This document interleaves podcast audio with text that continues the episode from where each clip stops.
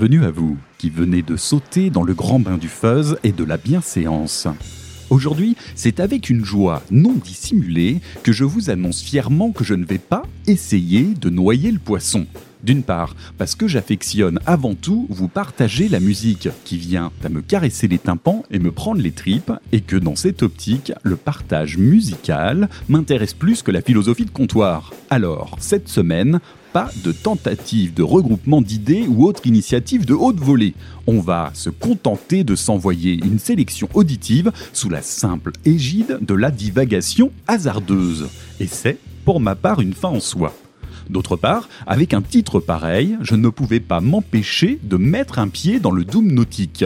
Et croyez-moi, il m'en faut pas beaucoup plus pour aiguiller ma journée.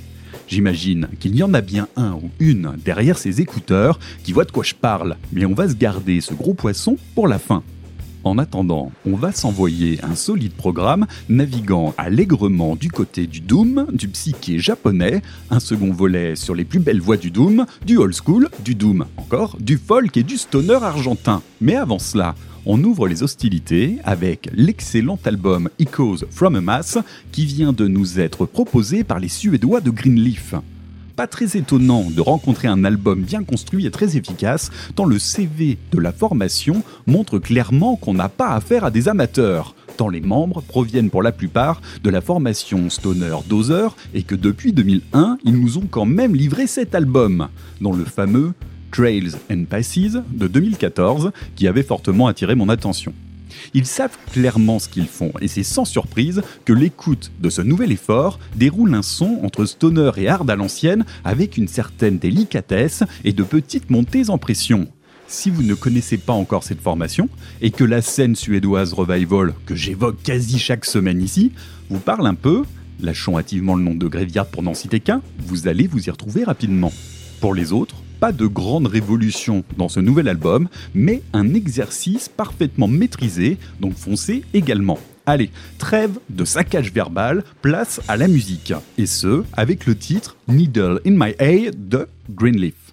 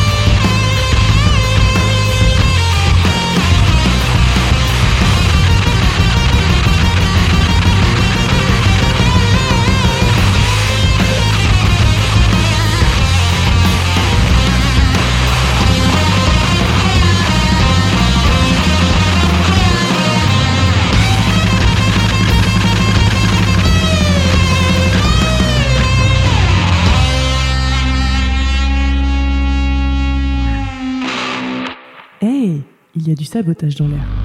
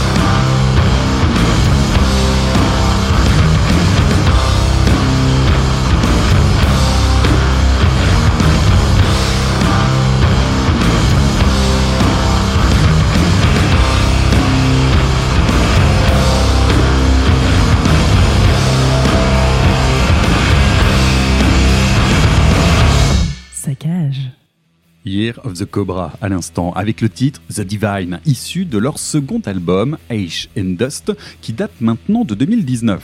Un doom bien senti et très efficace, avec d'un côté une rythmique soutenue et entraînante, et de l'autre ce chant clair et envoûtant. On connaît maintenant la recette et nul doute que des formations comme In End ou encore Acid King nous viennent rapidement à l'esprit. Mais dans le cas présent, on a affaire à un doom orchestré en duo, avec Johannes au fût et Amitung à la basse et au chant. Le duo de Seattle aime à se présenter comme deux individus aimant faire de la musique lourde. Et franchement, dans l'art d'aller droit à l'essentiel, ça me convient parfaitement. Alors si ce titre vous a plu et que vous aimez les formations épurées qui posent les bases d'un doom sans florilège et sans prétention, le reste de l'album est fait pour vous. Retour en arrière maintenant avec une oldies de choix datant de 1971. L'album Moon Blood de Fraction est souvent cité comme une des perles du psychédélisme US sans pour autant être un des piliers mainstream du genre. Ajoutez là-dessus un pressage ultra limité du LP à l'époque et vous obtenez un groupe dont on entend régulièrement parler pour le montant démesuré des prix de vente de ces rares galettes encore en bon état.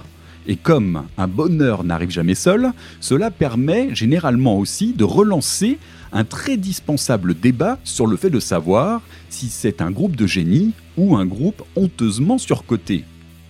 Je laisserai ceci à votre appréciation. Quoi qu'il en soit, attendez-vous à être langoureusement pris d'assaut par une voix rauque que certains aiment à rapprocher d'un illustre Jim Morrison, qui aime à s'envoler et à redescendre en douceur. Musicalement, on retrouve les codes du rock psyché avec une basse ultra posée qui mène le jeu et une guitare qui finira par se révéler naturellement.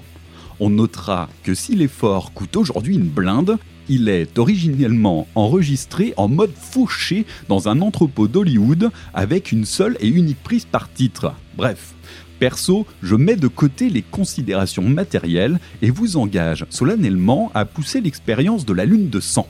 On s'envoie donc de suite un extrait avec le titre comme Out of Air.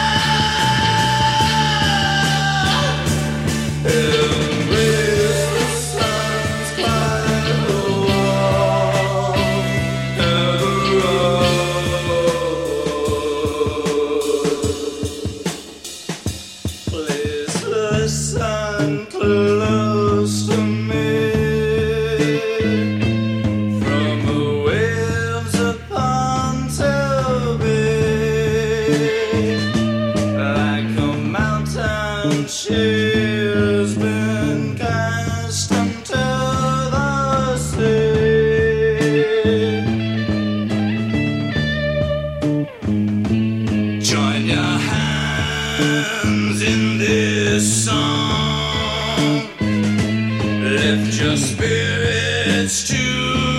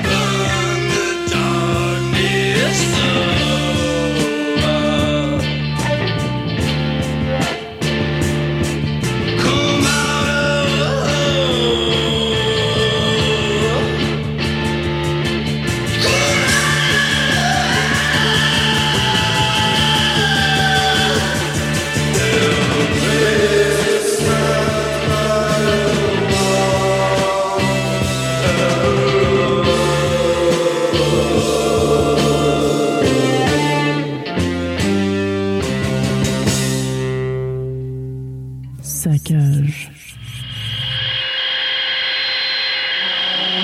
Devil music is alive and well without the fear of waking after death.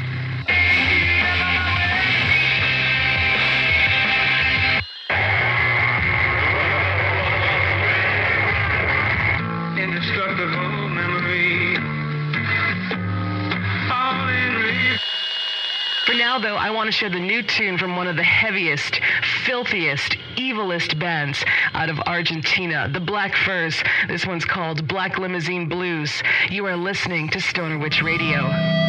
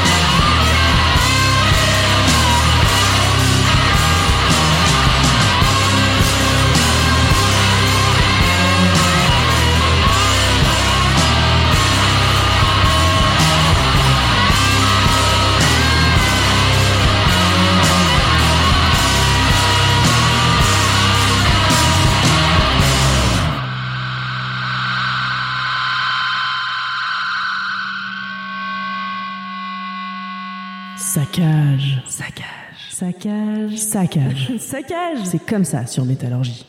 Dans un registre bien plus actuel et surtout très énergique, on revient d'Argentine avec la très motivée formation The Black Furs et le titre Black Limousine Blues, issu de l'album stéréophonique Freak Out Volume 1 de 2019 difficile de résister à ce stoner velu qui sent bon le bayou et le blues de redneck. Ça tire un peu sur le crasseux et sur les clichés du genre, mais en vrai, on s'en fout. Ça fait le taf et l'énergie est bien présente. Donc pas de raison de se priver d'un bon gros stoner des familles ultra crassou bluesy. Le cru argentin en la matière fait remarquablement le taf.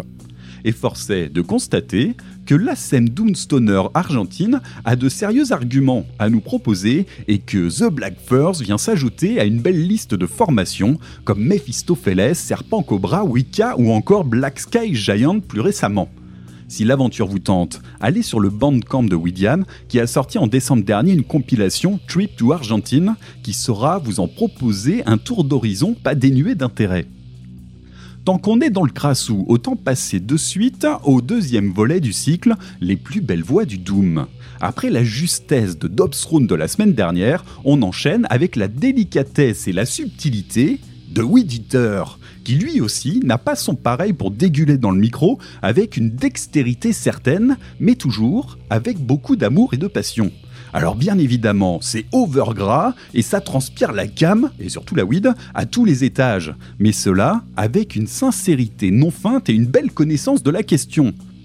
Faut dire que depuis le milieu des années 90, la formation de Wilmington en Caroline du Nord a eu à cœur de construire une discographie épaisse et rude capable de faire vibrer les fondations en béton armé de la plus grande tour de ton quartier balancer là-dessus un chanteur Dave Dixie Collins, que l'on connaît également pour être de passage dans les très délicates formations Buzzoven, Sorvain ou encore Bongzilla, et que l'on connaît surtout pour un timbre vocal des plus raffinés, et vous obtenez une formation qui délivre un doom sludge groovy et vicieux capable de t'en faire tomber les orteils. Blague à part, le chanteur bassiste est connu pour s'être explosé un doigt de pied avec son fusil un jour où il pensait qu'il n'était pas chargé, mais dont il avait oublié qu'il l'avait fait au dernier premier de l'an pour tirer en l'air. Bref, USA. Il déclarera un peu plus tard Pour être honnête avec vous, la douleur n'était pas aussi mauvaise qu'on aurait pu le penser. Voilà, bon bah démerdez-vous avec ça, mais l'anecdote pose bien l'ambiance, à défaut d'être subtile. Bref, l'album God Luck and Good Speed de 2007 serait probablement un très bon point d'entrée dans leur production, mais j'avoue, un sérieux penchant pour leur dernier album en date, Goliathan, qui était sorti en 2015 du côté de chez Season of Mist. Alors sans détour, faites place au titre Kane and Blur de Weed Eater.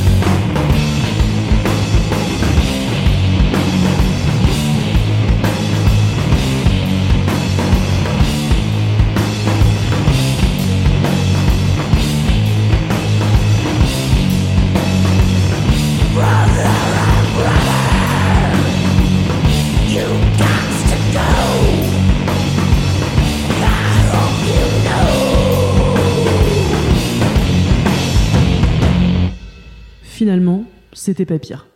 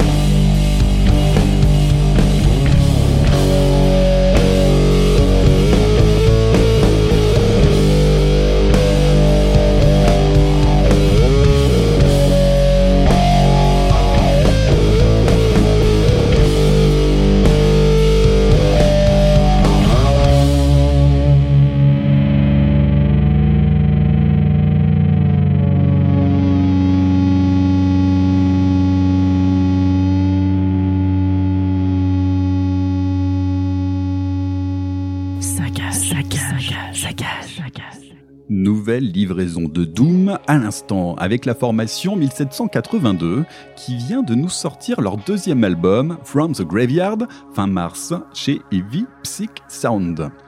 Je vous en ai sélectionné le titre Bloodline. Comme à l'image de l'album, on a affaire à un Doom vaporeux, posé et incantatoire un vrai Doom qui met l'accent sur la lenteur et qui s'y emploie méthodiquement, mais qui reste largement accessible avec une production plutôt douce et des formats assez courts pour le genre. Je vous ai choisi le titre le plus long de l'album, du haut de ses 7 minutes, mais comptez plutôt une moyenne de 5 minutes sur l'ensemble des autres titres.